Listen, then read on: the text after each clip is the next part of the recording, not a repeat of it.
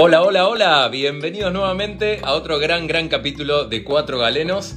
En este domingo de feriado largo, fin de semana largo, se han ido, seguramente están este, paseando por algún lugar de la Argentina, se ven las noticias de que la ocupación, gracias a Dios, está a tope en todos lados, así que mucha gente disfrutando este, y paseando en uno de los últimos fines de semana largos que va a tener eh, este año. Ya se termina, se termina el año, se termina Cuatro Galenos en breve, a estar muy atentos. Hoy tenemos un gran, gran programa, voy a ir sumando a todas las personas, ya conocen a dos de ellos, a mis compañeros de siempre, a... Hoy vamos a tener a Cintia, una compañera de lujo desde Estados Unidos, para que vayan viendo. Buenas. ¿Cómo ¿Todo bien? ¡Eh! ¿Cómo va Cintia? ¿Ya está ahí? ¿Cómo andan? ¿Cómo les va a los cuatro galenos? Y ahí está Dieguito Buenas, también. buenas. Hoy la verdad, hoy la verdad, impecable todo. Les cuento que este, yo estoy saliendo desde Bahía Blanca. Bahía Blanca tiene una cosa rara. En el minuto 40 se corta el vivo. Siempre pasó. Pero hoy, hoy lo que hice fue sacar este, el Wi-Fi. No, hoy saqué el Wi-Fi y voy a salir todo el programa con 4G, así que creo que esto no va a suceder en el día de hoy. Así que. Amamos Bahía Blanca, así que hoy Bahía Blanca te está tirando toda la buena onda. Obvio. Además, está llenando de energía de familia que viene también. Ahí tenés una mandala que la vemos y está divina. Y Ahí arriba. Sí, Y muy, muy contento. Lo decía al principio, uno de los últimos fines de semana largos del país, del, del país, del año. Está, año. Llegando, está llegando fin de año, nos queda muy poco, le queda muy poco a Cuatro Galenos, así que estén atentos que quedan los últimos capítulos. primera cortar temporada. Esta, esta primera temporada hasta el año que viene que volvemos con todo. Este, pero bueno, y hoy tenemos a Cintia, la tenemos porque Cintia es enfermera, enfermera neonatal, en este momento está viviendo en Estados Unidos, pero nos parecía que era sumamente importante, 20 de noviembre, Día Internacional de la Niñez.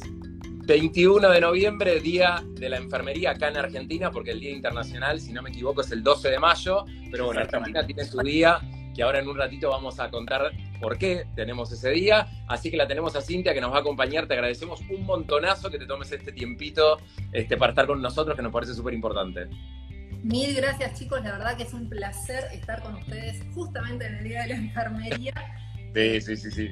Sí, así como dijiste, es verdad estoy en Estados Unidos en este momento, pero trabajé 19 años en Argentina. Ah, un montón. Voy a ser curioso. ¿Cuántos años tenés, Cintia? No se le pregunta. Pero no, es que No, parece, no, pa- no, es que parece muy joven. Por favor. Sí, Es 40. verdad. Sí, Bueno, igual es, 41. es del- es de nuestra camada, es de- tiene, tiene nuestra edad. bien. ustedes. Estoy roja como un tomate porque hoy justo me quemé mal. Estaba nublado Sí. eh, y bueno, me. Nada, Bueno, que no Recuerden que aunque recuerden que aunque esté nublado, el, el uso del protector solar tiene que ser todo el tiempo, todo el día. Así que nada, para que no pasen que estas 4G cosas. 4G deja de ser federal y ahora es internacional. Tenemos- Internacional. Obvio. Estamos saliendo Internacional, de. Miami. ¿Cómo le gusta, cómo le gusta a, a- a Lucas esto, no? Lo, lo megalómano. No, no dejamos de ser federal ahora para ser internacional. A él le gusta, Miami. Sí, a él le gusta Miami. Europa, le encanta, le encanta. Me En cualquier, momento, en cualquier momento le caemos ahí a Cintia, ¿no? Olvídate, olvídate. Me falta una dosis de AstraZeneca para poder entrar, pero bueno. Es verdad, es verdad. Hablando de noticias, este, ya están llegando, ya están llegando las dosis de refuerzo. En el día de ayer ya me llegó el turno para, eh, miento, el día viernes me llegó el turno para, para este domingo. Bueno, por una cuestión de, de- de viaje no pude tomar esa vacuna, pero supongo que en lo sucesivo ya va a venir. Luquita, ¿vos ya te vacunaste? Yo ya me di ¿No? la semana pasada, el día sábado, en la cancha de San Lorenzo, eh, la, la tercera dosis que me dio el refuerzo de AstraZeneca. Ya tenía dos dosis de Sputnik y la verdad que la, la sorteé bastante bien, no tuve prácticamente síntomas. Y, pero fue automático, me llegó el jueves y ahí enseguida aparecieron turnos y a la gente que le va llegando eh, los, los turnos, sepan que si por ahí entran y no hay turnos al link que les llegó, eh, vuelvan a intentarlo en, las- en ese transcurso de las 24 horas porque van cargando nuevos lugares y nuevas postas. Ya no se está vacunando en los, en los hospitales, Hospitales. sino en clubes, en sociedades, en lugares. Sepan- Y sepan también que si no optan por la vacuna en las 24 horas, el link se cae y tienen que esperar un nuevo link, que fue lo que me sucedió a mí. Yo quise volver a entrar para ver si podía optar por una vacuna en unos días sucesivos y te dice que el link solo está vigente 24 horas y que ahora espere, según el stock de vacunas, me va a volver a llegar un nuevo turno para volver a acceder a la vacuna. Así que... Si no me llegó el turno, Sí, sí, me vacuné el viernes, hoy es domingo, el viernes. El viernes me tocó en la casa del historiador, también ahí en San Telmo, me tocó vacunarme, así que también, igual que Lucas, tercera, dosis, refuerzo con AstraZeneca también. Bien, ¿y vos, eh, eh, Cintia, allá en Estados Unidos? Yo me di la segunda de Pfizer acá y me falta darme el booster, pero más o menos para marzo. A los seis meses, ¿no? Están dando el booster. Bien, bárbaro. Está buenísimo esto de la tercera dosis que haya pasado seis meses y si ya les pasó los seis meses y no les llegó el link, a los que viven en Capital, sé que busquen el link que lo lleva a Boti, que es como la, eh, persona con, o el, sistema que se creó. Es, un, es un sistema robótico de la ciudad, El gobierno de la ciudad, porque se tienen como que reempadronar, como que cargar de vuelta los datos, y eso enseguida le genera el turno en el, en el transcurso. Así que chequeen el mail, chequeen el WhatsApp y chequen en los mensajes comunes, los mensajes antiguos, porque les llega ahí y vos sabés que hace unos días veía a Flor Kahn, amiga tuya también Diego, y veía que ella responde muchos, muchas respuestas, muchas preguntas y a la gente tiene muchas dudas sobre qué tipo de vacuna van a recibir, si recombinan vacunas, si están aconsejados recombinar. Eh, ahora en, esta, en este tercer turno, la mayoría de los turnos que están, por lo menos en, en, Capital, son de AstraZeneca. La gente está con otra vez miedo, miedo, miedo. Es como una constante y lo decía Flor ayer, lo veía en sus historias. Y la peor vacuna es la que no se da. Entonces. claramente, eh, y claramente la idea de hacer eh, una combinación heteróloga que se llama, es decir, utilizar una vacuna con un sistema o con una plataforma distinta a la que te dieron de inicio, eso pasa casi exclusivamente con las vacunas de Sinopharm. Los mayores de 50 años van a recibir una vacuna distinta de Sinopharm para poder potenciar más la inmunidad y además porque después de los 50 años hay una inmunosenescencia, cae la inmunidad, el poder de la inmunidad, entonces se necesita reforzarla, además de hacerlo también en los inmunosuprimidos. Desconozco, desconozco si a nosotros, que somos menores de 50 años, y por ejemplo yo recibí Sputnik, creo que vos, Dieguito, también recibiste Sputnik, este, y vos también, Luca, si nos van a dar un esquema también heterólogo o no, en el caso de que con Sputnik recibamos eh, AstraZeneca, la plataforma es similar, lo único que cambia es el adenovirus, que uno es de chimpancé y el otro es humano. Técnicamente podríamos hablar de que es heterólogo, habría que preguntarle a Florencia si se toma como un esquema heterólogo o es, similar la plataforma. Pero bueno, están buscando eso, este, poder amplificar o darle un refuerzo. Y ahí es importante el concepto este, ¿no? De tercer dosis versus refuerzo. Tercer dosis se les da a los inmunosuprimidos y a los mayores de 50 con Sinopharm. El resto reciben, como quien recibió Cintia, por ejemplo, o que va a recibir un booster o refuerzo. No lo llaman tercera dosis, sino que es un refuerzo de las dos dosis ya dadas. Es un, parece un tecnicismo, pero a los fines prácticos eh, está bien aclararlo, ¿no? Y qué, qué, importante, no sé si Diego Pereira, que siempre está con nuestras cifras internacionales, miren todo lo que está pasando en Alemania, en Italia, estas cifras que suben y que se dan en la población de pacientes no vacunados. Entonces, qué importante es vacunarse. Gente, no le demos más vueltas, no dejemos de desconfiar de, estas fábulas, de pensar de que es mm, nada, está, es lo único que nos va No, no, creo que, creo que Argentina, frente a esa situación que estás nombrando, eh, Luqui, por lo que tengo entendido, estamos mucho mejor parados que otros países del mundo. Este, porque hay mucho, mucho movimiento antivacunas en Estados Unidos, mucho movimiento antivacunas en varios países de Europa. Gracias a Dios, Argentina tiene un movimiento antivacunas muy pequeño y este, lo estamos viendo. Hemos visto movilizaciones como la Marcha del Orgullo con un millón de personas en la calle vacunadas, la gran mayoría, y no hubo repique de casos o los casos aumentaron muy poco. Y ahí está, ahí está la evidencia de que la vacunación funciona. Porque en otro contexto, una movilización con un millón de personas en la calle hubiera disparado no sé qué cantidad de casos diarios, y no sucedió. Entonces que las vacunas están funcionando, está avanzando la vacunación en los adolescentes, está avanzando la vacunación en los niños, derecho fundamental en ellos, que hoy también vamos a hablar de, esto en el Día Universal, que tengan derecho y acceso a la salud y vacunarlos para que puedan prevenir esta enfermedad y se deje de alguna manera de, propagar. Sabemos que ellos pueden ser vector de, de enfermedad y no descartemos también que los niños pueden hacer una forma grave de enfermedad. No van a ser los más frecuentes, pero hay niños vulnerables, niños con enfermedad, niños inmunosuprimidos, niños que son vulnerables a enfermedades graves y niños que pueden transmitir la enfermedad a mm. personas más vulnerables y que pueden Los contagiar. Sí. ¿Y, cuánto, ¿Y cuánto laburo hay desde que hace Cintia pensando en, el equipo de enfermería y que cuánto que laburan ellos también, bueno, en este caso es enfermera neonatal, pero eh, porque en este caso ahora hay mucha gente que le llega la disyuntiva me vacuno o no me vacuno, como que les toca pensar, pero que fueron vacunados hace muchísimos años y no recibieron refuerzo de las pocas vacunas que hay para la vida adulta, digamos, que Cintia laburan con las vacunas en lo cotidiano, así como laburan con lactancia y con un montón de cosas, y pienso cuánto tienen ellos para enseñarles a la población, ¿no? En general con respecto al tema de la vacunación. Sí, en realidad más que nada tiene que ver con, acompañar, creo yo, con acompañar, informar, dar confianza, sobre todo eso, porque hay un tema de desconfianza que no sé, eh, quizás, no sé, sería un poco crítica también de, de nosotros mismos, ¿no? A veces quizás no estamos dando suficiente confianza o, no sé qué es lo que está pasando, pero a veces eh, que, esté pasando esto de, de, la gente que no se quiere vacunar y demás, que pasó siempre, no es algo que pasa con el COVID, esto ha pasado siempre, a mí me ha tocado pacientes, papás que no han querido vacunar a sus hijos con las vacunas básicas del nacimiento. Eh, no es algo nuevo con el COVID.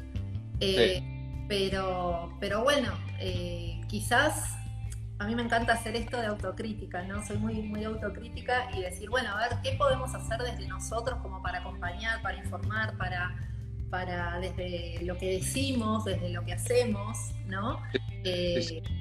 y que ir cambiando la mirada. Por suerte, la, como vos bien decías, Diego, la experiencia va cambiando la mirada también porque bueno, vamos viendo que la gente se empieza a agrupar, la gente ya no se contagia como antes, entonces esto claramente tiene que ver con la vacunación. Pero también... no, claramente, eh, pero todavía te, eh, te, encontrás con personas, por ejemplo, ayer hablaba con un grupo de amigos, este, estábamos charlando, bueno, la hermana de uno de ellos este, es, es antivacuna, está viviendo en Estados Unidos y, y es muy fuerte, digamos, la manera en que nada, lo que plantean, este, como, como que no se quieren vacunar porque dicen que, bueno, que las vacunas están transmitiendo algo, digamos, como... Y la realidad es que me parece demasiado... No sé de dónde construyen esa teoría o alrededor de qué. Yo entiendo que la pandemia llegó como muy de golpe, nos cerró a todos, parecía algo de orden mundial que estaba en, caos, eh, China, Estados Unidos, una pelea interna y fría que viene de hace muchísimos años, Rusia en el medio, digamos, como que también dio algo del orden mundial como que se, que se movió y por eso creo que se generó la desconfianza. También en una pelea tipo llegada a la luna de quién sacaba la vacuna primero, viste, salió Rusia a sacarla primero y todos, no, no se pongan la vacuna rusa. Y nosotros nos vacunamos con la vacuna rusa y estamos bárbaros, gracias a Dios, y estamos todos bien y después llegaron las, las, vacunas de Estados Unidos y todos querían las de Estados Unidos, digamos, como que fue un conjunto de cosas que siguen eh, trayendo desconfianza a la población en vez, de, en vez de que haya unión y que, digamos, que todas las potencias mundiales se sienten en un lugar y le comuniquen a la sociedad, vacúnense. Digamos, las cabezas de todos los países mundiales se tendrían que haber sentado en un lugar y decirle y pedirle a la población de todos sus países, vacúnense porque necesitamos volver a, hacer que la rueda eh, siga porque realmente estuvimos un año, dos años parados, eh, países que podían hacerlo, como Estados Unidos, no les pasó mucho. Países como el nuestro están perdiendo muchísimo. Pasa que Estados Unidos no estuvo parado, ¿eh?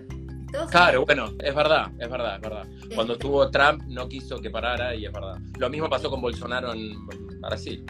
Sí, es verdad, es verdad. Y además esas teorías conspiracionistas que dice Diet y por ejemplo hace unos días vieron que también ya lo charlamos con Diego Pereira, pero la, la, arritmia del Kun Agüero y que si deja el fútbol, no deja el fútbol. Y enseguida pensaron a empezar a ver porque tuvo COVID, porque se vacunó, es producto de la vacuna. Enseguida queremos buscarle un responsable de cosas y después dijeron, no, mira, es una arritmia que la tienes un montón de tiempo. Y, que pudo, y, que, y que pudo ser desencadenada por el COVID, porque se sabe que el COVID genera un proceso inflamatorio, eh, genera miocarditis Ponele que el COVID haya sido el disparador, pero nunca pueden ser las vacunas lo que generen. Digamos, un día comuniqué en redes, eh, lamentablemente, un cuadro de, una muerte súbita en el gimnasio hace unos días, y tuve un montón de comentarios de antivacunas que me decían que por qué no decía que se le había agarrado la muerte súbita por vacunarse. Y, nada, yo los leía y, así como los iba leyendo, los iba bloqueando, pero la gente me iba a, digo, porque a esas personas no hay que explicarles nada, hay que bloquearlos directamente, porque no hay, no sé qué, cómo explicarles, me parece que es, difícil que entren en razón cuando están transmitiéndome eso. Pero bueno, creo... perdón, ¿no? Pero más allá de que es muy difícil explicar determinadas cosas a personas que están completamente cegadas, eh, tiene que ver con la manera también en que ellos ponen su, postura, ¿no? A mí me gusta hablar con personas que me tratan un poco más que descerebrada porque acepté vacunarme.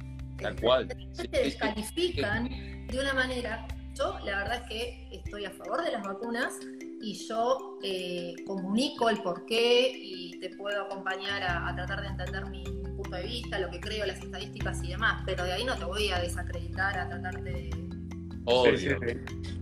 dijo dos palabras, comunicación y confianza antes, que son como dos, los dos pilares.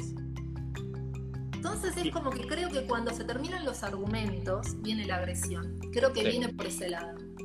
Sí, la gran mayoría de movimientos antivacunas acá en Argentina, por lo que he tenido el tiempo de leerlos, porque a veces me tomo el tiempo de leer qué es lo que dicen, están como guionados. Yo no sé si hay atrás alguien que les dio como un guioncito y todos te dicen lo mismo. No se aisló el virus, vos recetarías la vacuna, una sarta de cosas que cada vez que los leo digo, eh, no entiendo qué es lo que me están queriendo. Ayer pasé por el obelisco, estaba pasando por el obelisco, literal 9 de julio y Corrientes, y justo encontré con la marcha antivacunas.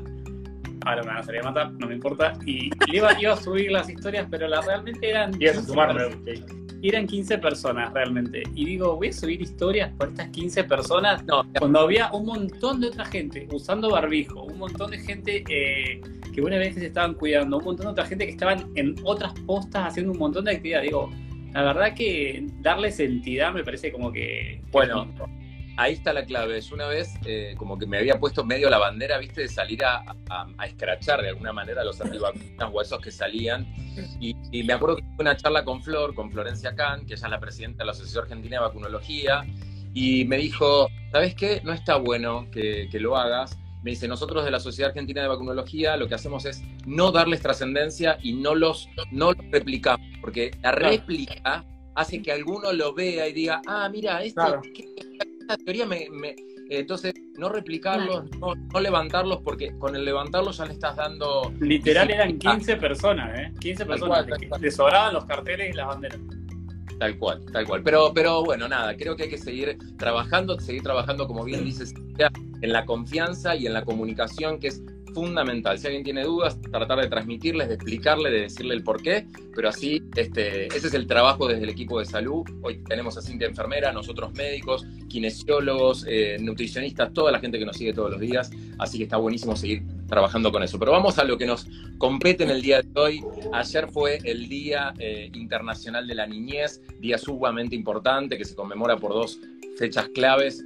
Eh, básicamente por la más importante de las dos es cuando se decretaron en la Convención sobre los Derechos de los Niños, en los cuales básicamente lo que se busca es que, estos tengan acceso a la salud, a la educación, que estén protegidos, con lo cual es sumamente importante eh, que año tras año se reivindiquen todas estas cosas para que los niños en las poblaciones vulnerables o en los lugares donde ese acceso se ve comprometido, bueno, seguir trabajando para que todos tengan las mismas oportunidades y los mismos accesos. Y hoy en Argentina se celebra el Día este, de la Enfermería, así que está buenísimo tener la Cintia acá. Ella es enfermera neonatal. Qué gran trabajo, qué gran trabajo ser enfermera y además trabajar con niños tan pequeños, recién nacidos.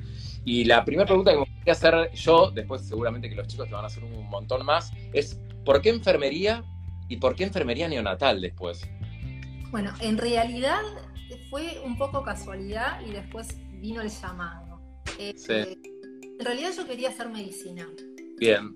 Y ahí fue mi mamá que me dice, ¿por qué no haces una carrera más corta primero y te fijas si realmente te gusta, si realmente es lo tuyo? Eh, bueno, nada, así hice. Cuando ingreso a enfermería me enamoré. Me acuerdo que yo estaba haciendo prácticas y cuando haces prácticas de enfermería no te dejan hacer prácticas en neonatos. O sea, vos practicas con adultos, practicas hasta con niños, pero no practicas con neonatos. Y yo me acuerdo, siempre lo cuento, eh, me acuerdo de estar preparando medicación para niños y atrás de una puerta había una puerta con una ventanita así chiquitita que yo me asomaba y veía todas las incubadoras. Yo decía, qué increíble, yo quiero eso. Veía esos niños tan vulnerables, tan chiquititos, eh, tan conectados a tantas cosas eh, y yo decía, yo quiero estar ahí, yo quiero ser la voz de ellos tanto los bebés como los ancianos, los ancianos a veces cuando ya están muy grandes son personas sumamente vulnerables que necesitan eh, una voz extra a veces que los entienda, que los que se den cuenta que les está pasando porque a veces no refieren, los niños, los adultos saben qué les pasa y pueden comentar, pueden decir lo que necesitan, pero los bebés y los ancianitos no. Entonces yo dije, yo quiero eso. Y así fue como por, por ver a través de la ventana ingresé a neonatología y me enamoré. La terapia neonatal es un espacio que yo siempre digo, solo el que transita por la terapia neonatal entiende lo que es estar ahí adentro. Se viven los momentos más felices cuando hay un alta y los momentos más tristes cuando no lo hay. Así que eh, es un espacio súper complejo. Eh, pero yo amo la terapia neonatal.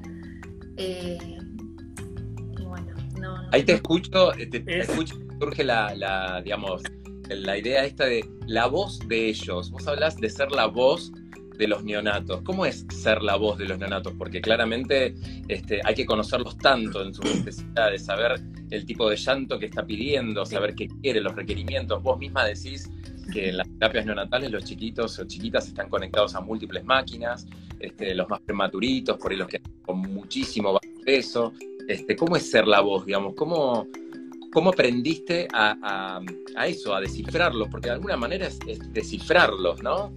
Ellos te dicen todo, todo. Desde los bebés de terapia hasta los bebés que están en casa te dicen absolutamente todo. Simplemente hay que aprender a conocerlos, a escucharlos, a verlos. A través de vas encontrando las respuestas que ellos te van dando. Bien. Y, bueno, obviamente, como dije, ellos no hablan, pero se hacen entender. Eh, si están cómodos, si no lo están, si les molesta algo, refieren, ponen carita de dolor, este, se mueven. Un bebé que está cómodo, que está tranquilo, que está eh, en paz, es un bebé que descansa sin ningún eh, ninguna característica particular, simplemente es un bebé reposo, con carita de paz, está tranquilo. Un bebé que no, que está molesto, te lo hace saber por medio del llanto, te lo hace saber por medio de las caritas, por el color de la piel, eh, bueno, obviamente por su frecuencia cardíaca, además y demás cosas. Por, por ahí vos podés tener los monitores. Que las familias no, no observan, pero quiero decir, en casa también podemos darnos cuenta si nuestro bebé necesita algo sin necesidad de que nos hable. Ellos saben. La cantidad de historias que, aparte de Silvia, estuvo en una de las neos más grandes del país.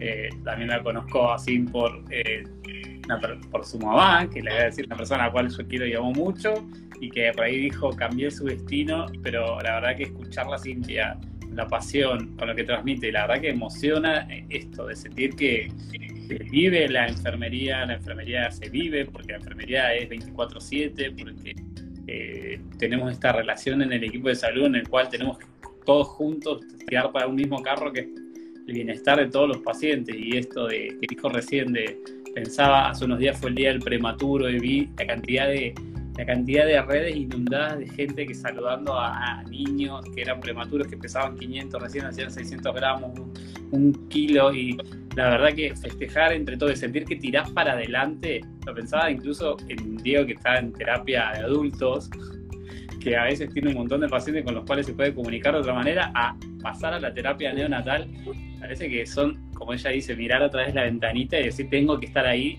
y me lo pongo al hombro, digamos. Son como esas situaciones que, se viven y nada, la verdad, admiración. Y aparte también pienso en lo difícil que debe ser Cintia, y esta es mi otra, mi otra pregunta, es la comunicación que existe entre los padres que tienen a un niño dentro de la neo, porque bueno, por ahí está el bebé que nace, pasa por la neo, se revisa, está ok, y va con los padres a, a, la sala, y capaz que vos no los volvés a ver más. Pero ¿cómo es esto de tener un chiquito o una chiquita en la neo durante muchos días? Y la mamá, ¿no? Que está ahí acompañando, el papá que está acompañando. Creo que tu labor no solo es estar con el, con el bebé, sino que es el acompañamiento de los padres que por ahí están 24/7 sentados al lado, porque de hecho eh, esos bebitos o bebitas necesitan el contacto, este, es necesario el contacto piel a piel de madre y padre, este, porque bueno, nada, forma parte de lo que ellos necesitan para conectarse. Así que supongo que tu trabajo ahí es muy heavy, creo yo, más que, que, estar solitos con ellos, que bueno, es, es, otra cosa, ¿no?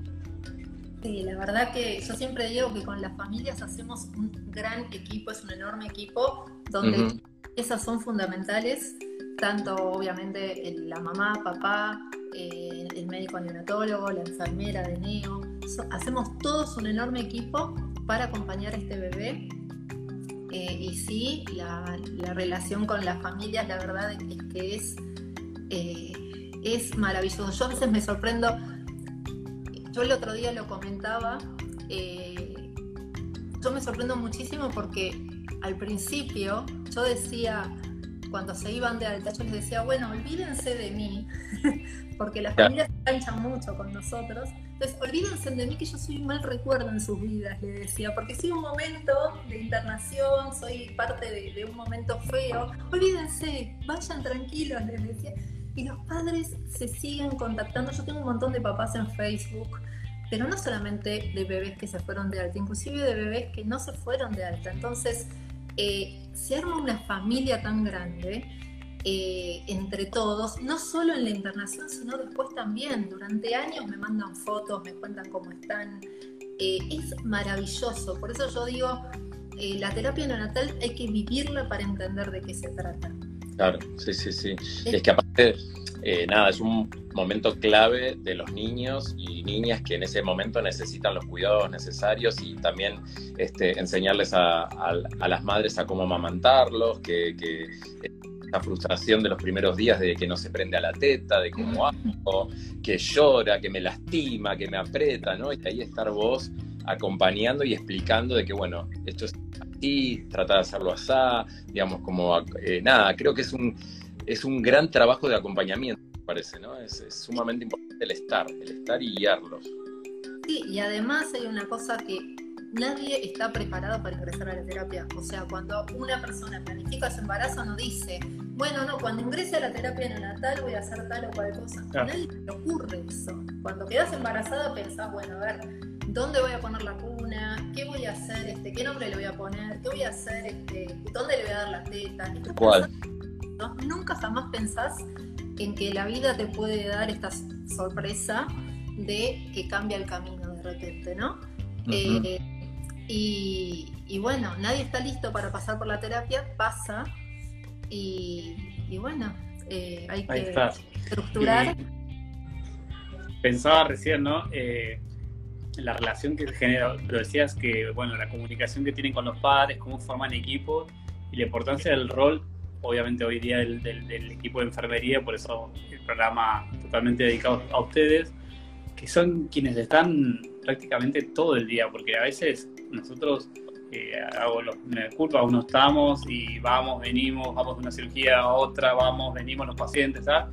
Pero quienes están, entre, bueno, está bien con turnos, con las formas que tienen de organizarse en cada lugar y demás, pero quienes saben los nombres, el, no sé, el gusto particular de cómo quieren determinada cosa, cómo están, están ahí en la trinchera con cada uno y haciendo el laburo fino y dormido son ustedes y la verdad que ahí tiene que ir el, bueno, hoy creo que un homenaje, ¿no? O no sé, formar parte y visibilizar y que nos cuentes cómo, cómo es, por ejemplo, un día en la terapia neonatal, cómo, cómo se vive. Sí, la verdad es que yo eh, toda mi vida trabajé en equipo con los médicos, siempre eh, eh, trabajamos, la verdad que de, igual a igual, o sea, no, antes, hace muchos años atrás, quizás el, médico indicaba y la enfermera hacía. Ya, yo soy de otra época en donde laburamos de par, de par a par. Y la verdad es que hicimos, yo no puedo decir más que, que hemos hecho un, equipo maravilloso en donde, eh, como vos decís, nosotras conocemos a los pacientes, sabemos que les gusta y las veces que he tenido que hablar y, y comentar por alguna u otra cosa, la verdad es que siempre he encontrado un equipo para, poder llevar adelante lo que yo consideraba con este bebé o con este paciente. Eh, porque eso, tal cual como vos decís, nosotros estamos todo el tiempo es, Claro, es clave, es clave la presencia de la enfermería 24 horas al día, es clave porque lo conoces, claro. realmente el, médico tratante muchas veces no puede estar 24/7 eh, con un, digamos, en una terapia neonatal ponerle que hay no sé, 10, 15 internados y por ahí tenés dos terapistas neonatales y bueno, pueden estar viendo a esos, a esos niños, pero se van repartiendo horarios de sueño, eh, pero la enfermería está encima de ellos, son los que los bañan, los cambian, les miran cómo están los accesos, cómo están las ondas y ellos saben mucho, a veces saben muchísimo más que, los que los pero no porque los médicos no se interesen, sino porque los médicos por ahí están en otras cosas y usted cuidado diario de ver que es todo y entonces son las encargadas o encargados de transmitir para que se vayan. Por eso creo que es clave esto que decís del trabajo en equipo, que lo vemos también en, nuestro ámbito, Dieguito, en la terapia, los enfermeros para vos son clave. Sí, vos sabés que mientras que ustedes estaban hablando yo pensaba y decía, nunca pude hablar con, con alguien de Neo, yo hice mi residencia en el Otamendi, ah. terapia intensiva, adultos y, ahora tiene el UEM, ¿no? Pero en el momento a nosotros nos llegan las, las, las, embarazadas posparto con preeclampsia, con eclampsia, ¿no? Que les tienen que hacerse el tratamiento cesárea de urgencia y la mayoría de las veces son bebés prematuros, ¿no? Eh, y en el momento cuando ya se empieza a recuperar la mamá y el bebé también, logramos, o sea, hacíamos todo un operativo que gran parte, te diría el 90% lo hacía el personal de la, NEO, en este caso Cintia, para tratar de conectar a ese bebé con la mamá, ¿no? La mamá quizás está intubada o traqueostomizada o no, y, hacíamos malabares como para poder conectar ese momento, ¿no? Entonces, esto quizás no se ve en ningún lado, ni en ninguna serie de Grey's Anatomy ni nada, esto pasa todos los días, ¿no? De cómo el laburo que se hace para conectar un bebé con la mamá que están separados, quizás uno en terapia intensiva de adultos, lo tenía yo, y otro con Cintia en la terapia intensiva de la NEO, ¿no? Entonces, ese momento me parece mágico, fantástico, de cómo se conectan ¿Y cuál es tu experiencia, Cintia, en ver esa conexión versus los bebés que no llegan a conectar con la mamá? O sea, ¿qué, evidencia o qué viste vos en tu experiencia laburando eh, como, como en enfermería de Neo del momento donde un bebé se conecta con su mamá, ¿no? Sí, eso es clave. Es clave conectar al bebé con la mamá lo antes posible, eh, siempre que por supuesto las condiciones estén dadas, pero fomentar estas condiciones. Como vos bien decís, a veces la mamá está en la terapia y somos nosotros, si el bebé está estabilizado, los que acompañamos a este bebé a acercar a su mamá, porque este contacto con su mamá es sanador, es este bebé hay que entender que este bebé que estuvo dentro de la panza de mamá, que escuchó ese latido de mamá, que escuchó eh, que sintió el olor del líquido amniótico, una vez que sale de la panza de mamá, sigue necesitando ese corazón que lo escuchó adentro de la panza, sigue, necesitando ese olor, no del líquido amniótico, pero sí del calostro, que es muy parecido al olor del líquido amniótico. Yo siempre digo, es, ese contacto piel con piel con mamá es, eh, es sanador para estos bebés, ¿sí? es sumamente necesario, eh, es mejor que cualquier otra terapia. Eh, que es lo que justamente necesitan. Entonces, eh, por supuesto... Y aparte, y vamos a lo, médico, este contacto madre-bebé este, es clave para, para, poderle transmitir al bebé la microbiota de la madre, que hemos hablado en algunos programas, lo hemos hablado con Vinderola, este contacto madre-hijo que le transmite todas esas bacterias benéficas que hacen que su sistema inmunológico se vuelva fuerte, que pueda enfrentar todas las infecciones, la leche materna con todas esas inmunoglobulinas que le dan protección y que son el alimento más poderoso que existe en el planeta. No va a haber nada que pueda avalar algo como la leche materna, con lo cual el, contacto madre-hijo es clave. Para los que se van sumando, estamos con Cintia. Cintia es enfermera neonatal, Estamos hoy en el Día de la Enfermería acá en Argentina, 21 de noviembre, ayer Día Universal de la Niñez, y estamos teniendo una charla hermosa con Cintia, neonatóloga de más de 19 años acá en Argentina, que ahora está viviendo allá en Estados Unidos y que nos está acompañando. Sí, Luqui, decime. Todo el tiempo al borde, no sé, yo tengo como al borde de, la emoción, porque todo lo que cuentan es magnífico. Y primero, Cintia y Diego, capaz que ya se conocieron antes, ya trabajaron juntos, no sabían porque se hicieron operativos entre la terapia y la neo, estaban en el mismo sanatorio. Eh, y pienso si cuando hacen, hacen entonces llevar la incubadora a donde está la, mamá, en este caso la persona gestante en la UTI, lo han hecho, eso, ese procedimiento lo hacen. Lo principal es que el bebé esté estabilizado. Si el bebé está bien, es un bebé que se va a acercar, generalmente es una, ¿sí? Eh, y se va a acercar a la terapia a ver a su mamá. Además que la mamá esté intubada o en un coma farmacológico. Sí, eso se, charla con los médicos tratantes de la mamá y si considera que puede recibir a, su bebé. Por Me parece que esto es algo eh, fundamental, pero me parece megamente importante porque si la mamá o la persona gestante está, está en un coma farmacológico, está en respiración eh, ventilada y no tiene la capacidad de estar consciente de ese momento, pero uno médicamente y humanamente lo hace eh, para que ese bebé pueda tener un beneficio y capaz que son, vieron que estas cosas no son portadas de revista, esto no sale en la tapa del diario, hoy una mamá estuvo con su bebé, pero son los momentos de la medicina que, bueno, cualquiera lo emocionaría o, lo celebraría o yo los aplaudiría, porque la verdad que montar esos operativos que parece una pavada, decir, bueno, llevar un piso arriba, piso abajo, es un montón, preocuparse de cómo está el bebé, monitorearlo, llevarlo hasta otro piso, eso me parece que es único y son,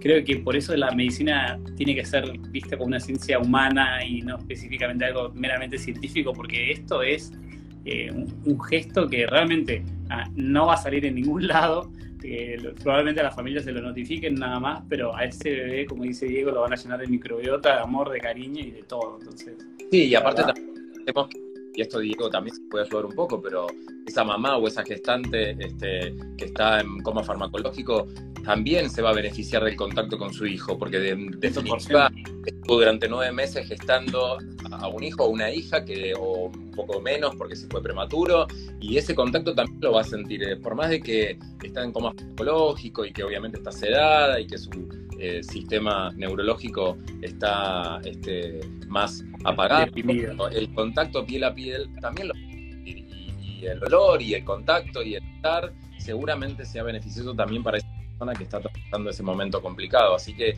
creo que los beneficia a los dos, beneficia tanto al niño que se acerca a la madre como a la madre acercarse a su niño o niña que, que esté ahí por, por, por, por bancarse o por, por tratar de dar lo mejor para que su bebé nazca. Así que también hay que, hay que, hay que pensar en eso también, ¿no? Qué importante.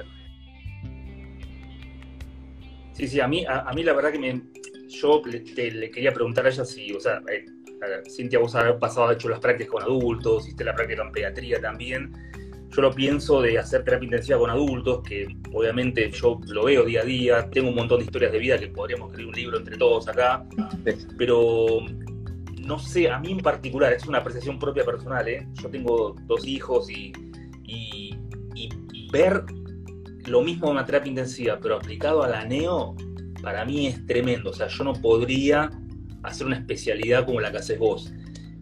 Y supongo que mucha gente te debe preguntar lo mismo, ¿no? ¿Cómo haces para laburar con bebés, ¿no? O sea, ¿cómo, se preparan? ¿Reciben un tipo de capacitación? ¿Se preparan en el equipo?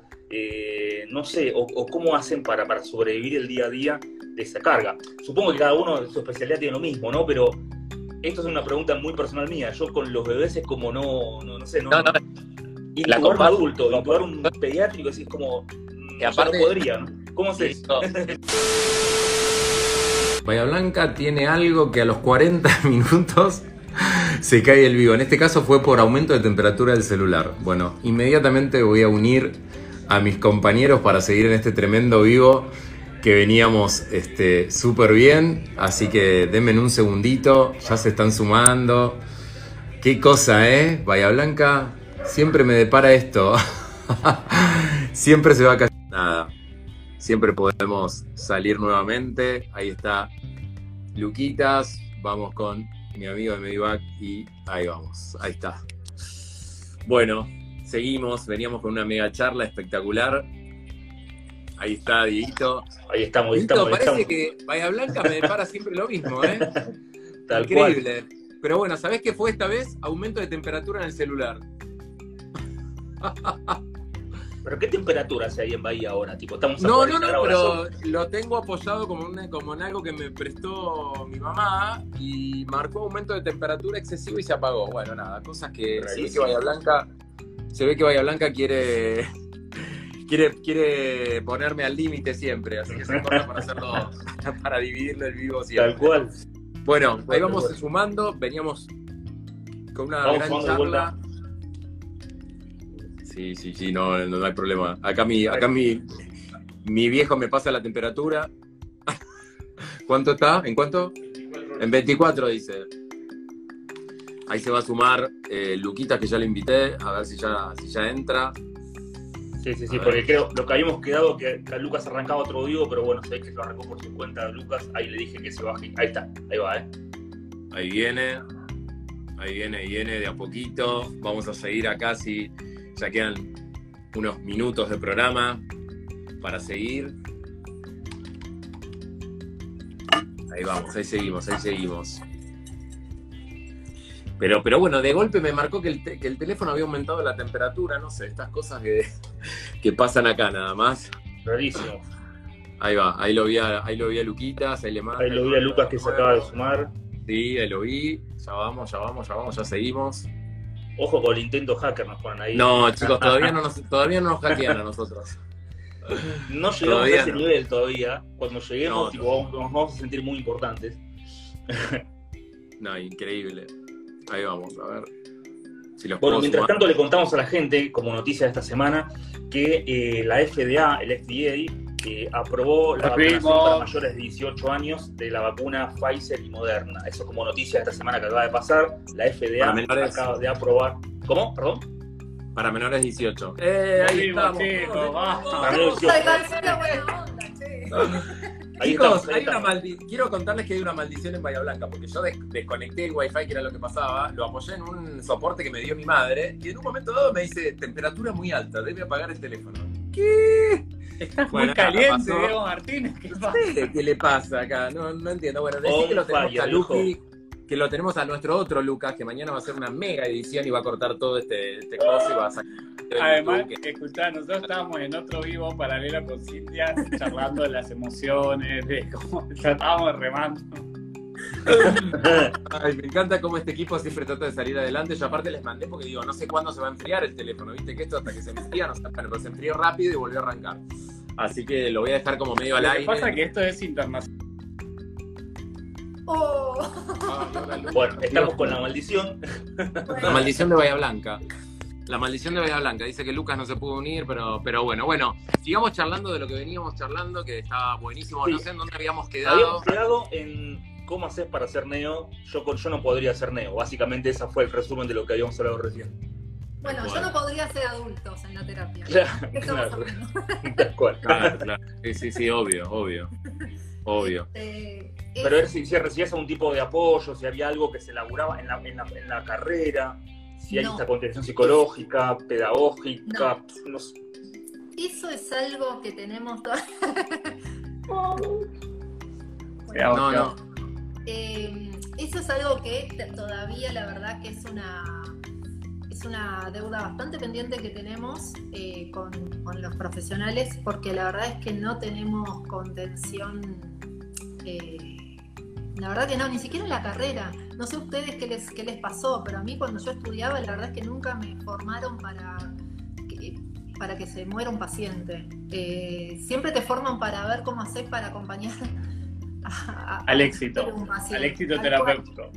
tal cual, pero no, la verdad es que no, por lo menos cuando yo estudié hace 20 años atrás, no, creo que todavía seguimos en la misma línea. Recién hay un poquitito, sí, hay, voces que vamos escuchando que están empezando a intentar incorporar en la currícula un poquitito de información para acompañarnos, pero la verdad es que todavía no, que yo sepa, no. No, no, no hay, no hay y siempre es un momento complejo, ¿no? Diego, vos lo vivís mucho más de cerca, todo, todo el, todo el tiempo.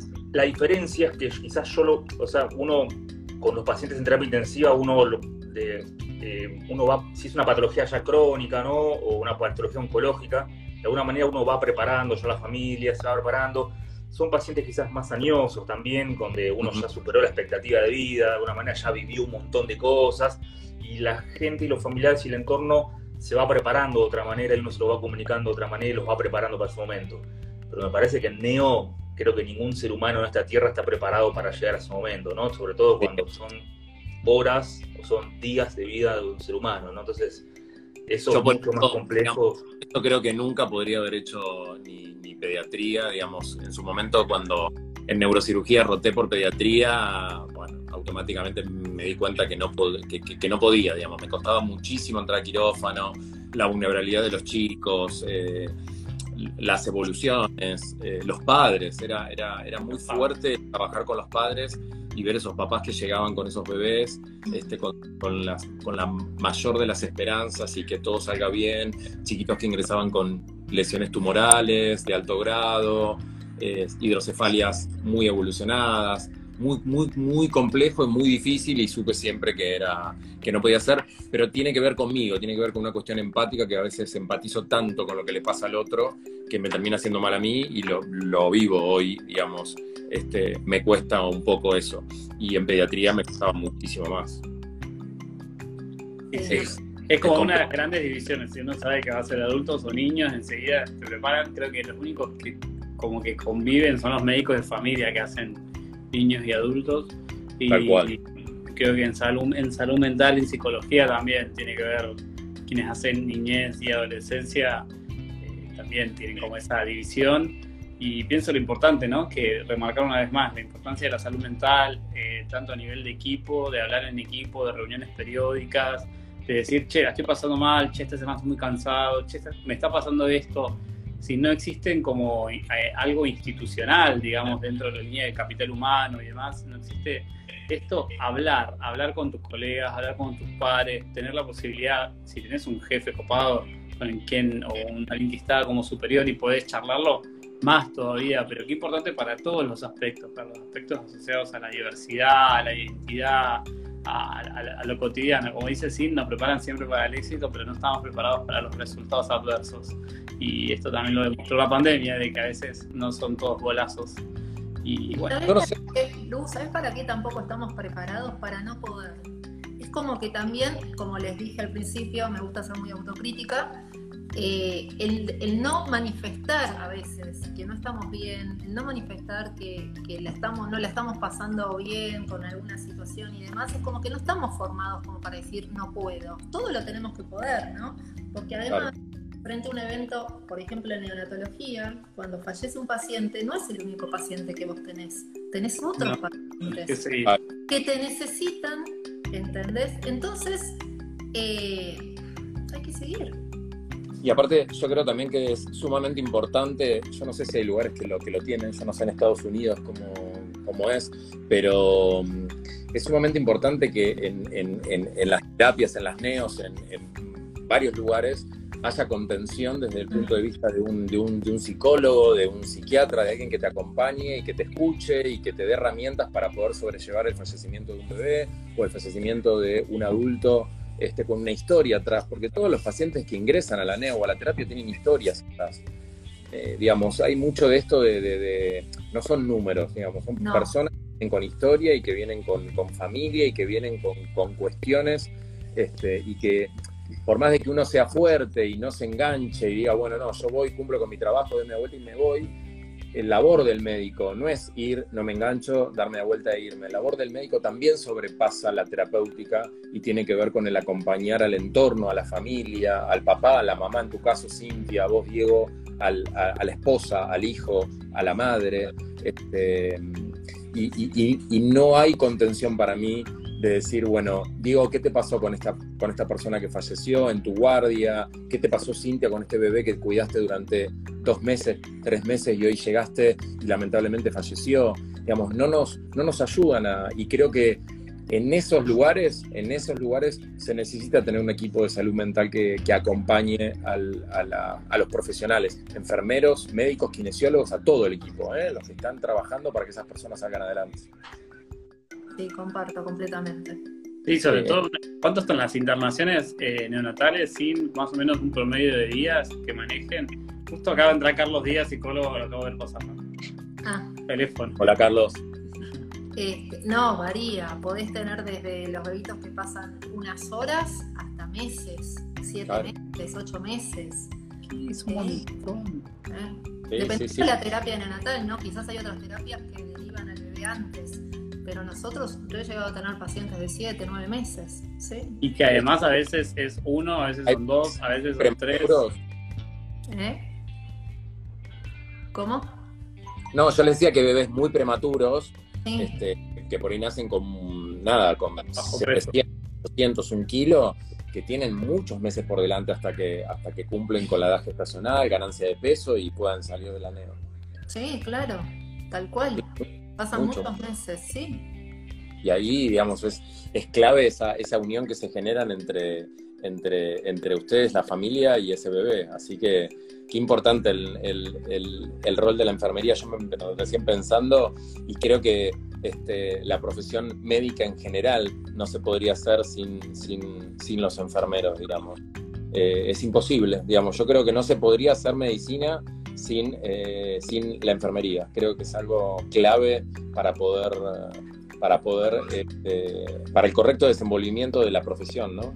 Es clave. Y, él, y es lo que contaba así, ¿no? El cambio del modelo, ese modelo hegemónico que teníamos antes, de que el médico era el patriarca y decía y hacía, y el enfermero estaba en un lugar relegado y, todo lo contrario, siempre trabajando a la par, como dice Sin, y quién no recuerda en sus momentos de residentes los que que quienes te bancaban eran de equipo de enfermería y que te veía ir hecho pelota. Yo me, se me cruzan millones de nombres, gracias a la norma. Un montón de personas que te ven hecho pelota como residente, cuando recién estás arrancando, y son ustedes quienes te dicen va por acá, va por allá, prestate. Por eso un consejo es siempre escuchar a todo el equipo de enfermería, porque cuando te dicen algo, te lo dicen porque quieren romperte la Starlite, sino porque tienen experiencia, porque tienen calidez, porque están 24-7, entonces qué importante escuchar, eh, no creerse nada, eh, que todos podemos haber tenido distintos momentos, momentos malos, momentos más arriba, momentos más abajo, pero formar equipos, escuchar, trabajar, respetar. Creo que este cambio de paradigma, este cambio de las últimas, de los últimos años, no sé si décadas, eh, es fundamental y ojalá se transmita a todas partes y no solamente a algunos sanatorios o clínicas, sino que sea algo. Sí, y además lo más importante acá que hay que dejar claro que lo único que importa es el paciente, en mi caso el bebé. Entonces, la verdad que formar un equipo, un buen equipo entre enfermeros, médicos, es fundamental. Es lo único que importa. La confianza entre nosotros, que ustedes se sientan confiados en nosotras, ¿sí? que seamos sus ojos cuando ustedes están con muchos otros pacientes mirando. Eso es fundamental. Y ahí volvemos a la autocrítica, eh, donde nosotros los enfermeros también nos tenemos que plantar desde otro lugar y de verdad hacernos cargo de que somos los ojos de ese paciente, los ojos de esos médicos. Y bueno, eh, por supuesto, eh, cumplirlo con la mayor responsabilidad. Mira, es tan, es tan paradójico eso que decís, porque acá en, en Argentina, en, en Cava, en el 2018, este, sacaron a los enfermeros de la carrera profesional, es decir, los enfermeros no pueden, eh, digamos, no, digamos, no logran eh, los mismos eh, escalafones que los médicos y los pusieron como técnicos. La realidad es que es una lucha que, están, que arrancaron en el 2018 en la ciudad de Buenos Aires, este, lo hicieron muy solapados, este, nadie se enteró hasta que, hasta, hasta que los enfermeros se enteraron y están en una lucha de 2018 para que se reconozca eh, la carrera profesional de los enfermeros, que me parece que es clave, y, no son técnicos, son profesionales igual que los médicos y necesitan tener una carrera profesional porque su labor es clave en el, en el, en el, en el correcto desenvolvimiento de la práctica de salud, digamos, es necesario y es muy necesario que ellos formen parte de, de, la carrera profesional. Así que... Y, eh, respetando todo, Diego, porque te acordás, hace más o menos, no sé, casi 30 programas, 25 programas que estuvo eh, Celina Esteban, eh, el Hospital Santo y la lucha que le costó que, le, pueda ganar ese cargo por concurso que se había ganado como enfermera, eh, como residente. Entonces, eh, respetar todo, ¿no? Qué difícil a veces respetar identidades, respetar los lugares, respetar las profesiones, respetar, como dice Cintia, Cintia se formó ya 19 años en la carrera, ¿viste? O sea...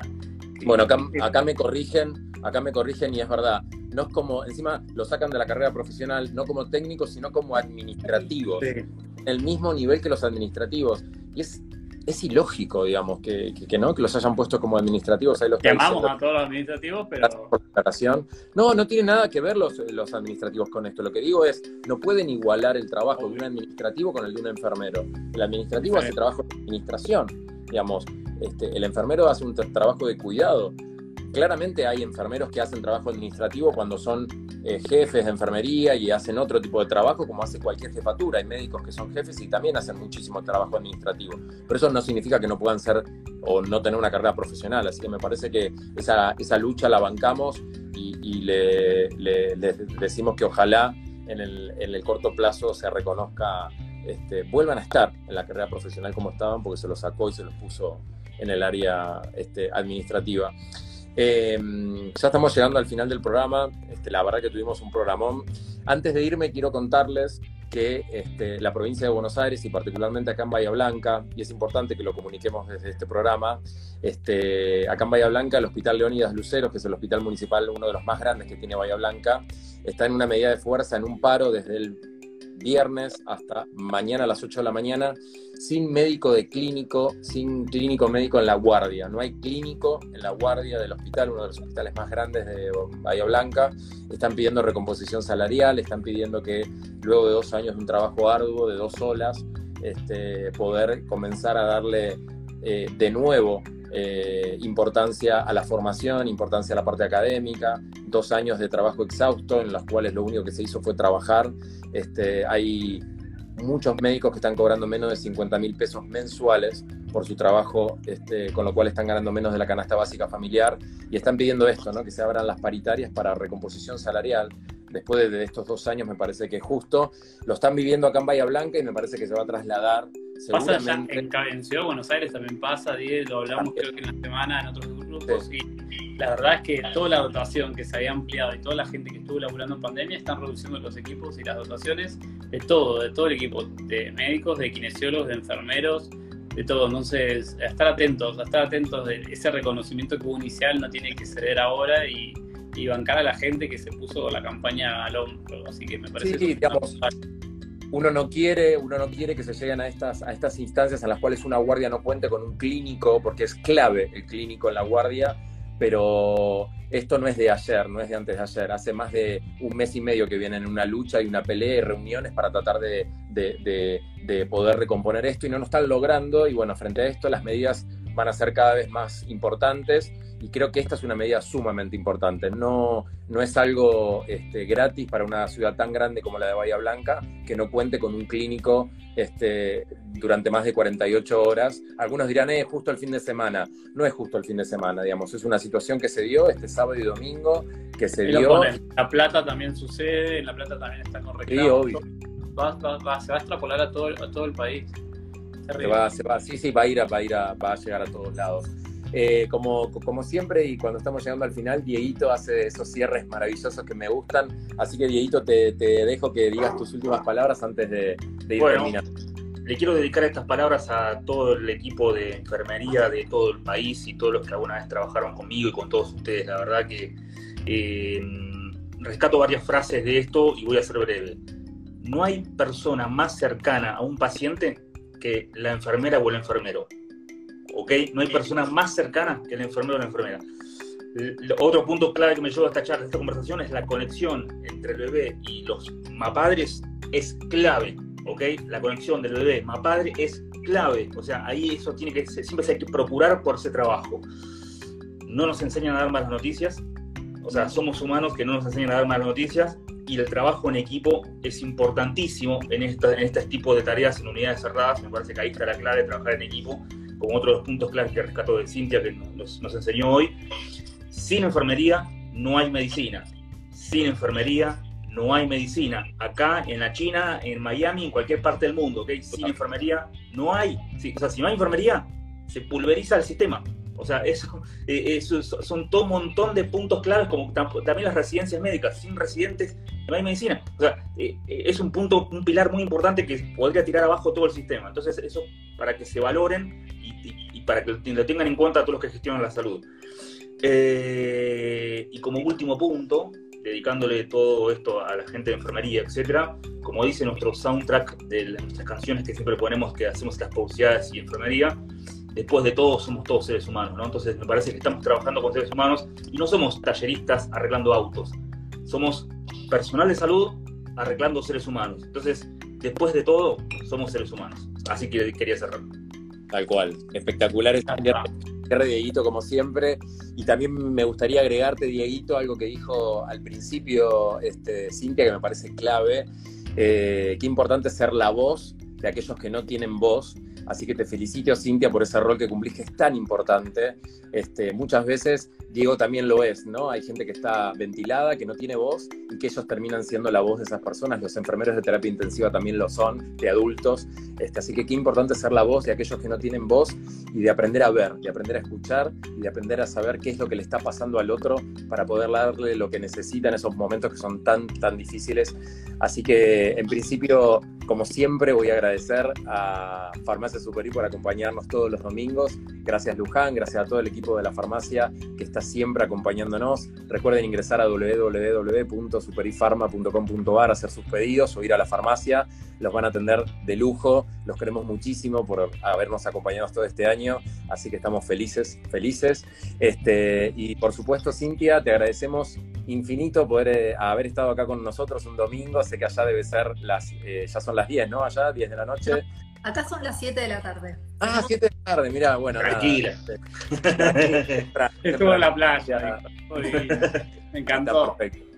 Está perfecto. Son lo más, te agradezco muchísimo por, por, habernos acompañado. Seguramente te vamos a invitar en otras oportunidades porque este programa siempre está, está volviendo a traer a la gente que, nos acompaña. Así que seguramente te vamos a volver con respecto a... eso que decías, Die de la voz, antes que se nos acaben los minutos, en historias anteriores yo les dejé algo también compartido eh, sobre lo que sucede con la voz, sobre la, voz que cada uno tiene, así que los invito a ver a mis historias, chicos, esto.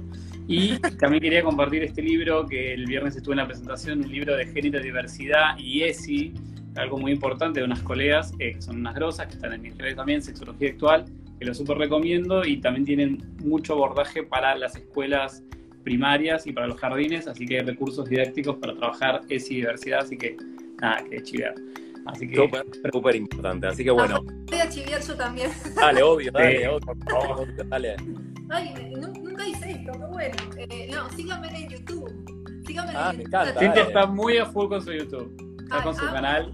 Me divierto muchísimo porque transmito, la verdad que transmito información, pero de una manera divertida, por lo menos para mí yo me divierto. Espero que el bebé también se divierta. Obvio que sí. Me divierto muchísimo. Así que nada, síganme en YouTube para más información sobre bebés, recién nacido, lactancia. ¿Cómo es el canal de YouTube? ¿Cómo se llama? Tatitos Bebés. Perfecto, Tatitos Bebés, ahí la gente a dar su suscripción, a activar la campanita. Y recuerden también que nosotros estamos en YouTube, cuatro galenos mañana. Este programa a las 6 de la tarde va a estar ahí. Recuerden que también vamos a salir por Spotify con este programa y Telegram para ir pasándole los videos y clips que vamos sacando y que Lucas se encarga de ir extrayendo y hacer su trabajo fantástico. Gente, les mando un beso gigante. Gracias por acompañarnos otro domingo. Saludos. que viene con cuatro galenos. Gracias a todos. Chau. Muchas gracias. Felicitaciones, Cintia. Nos vemos.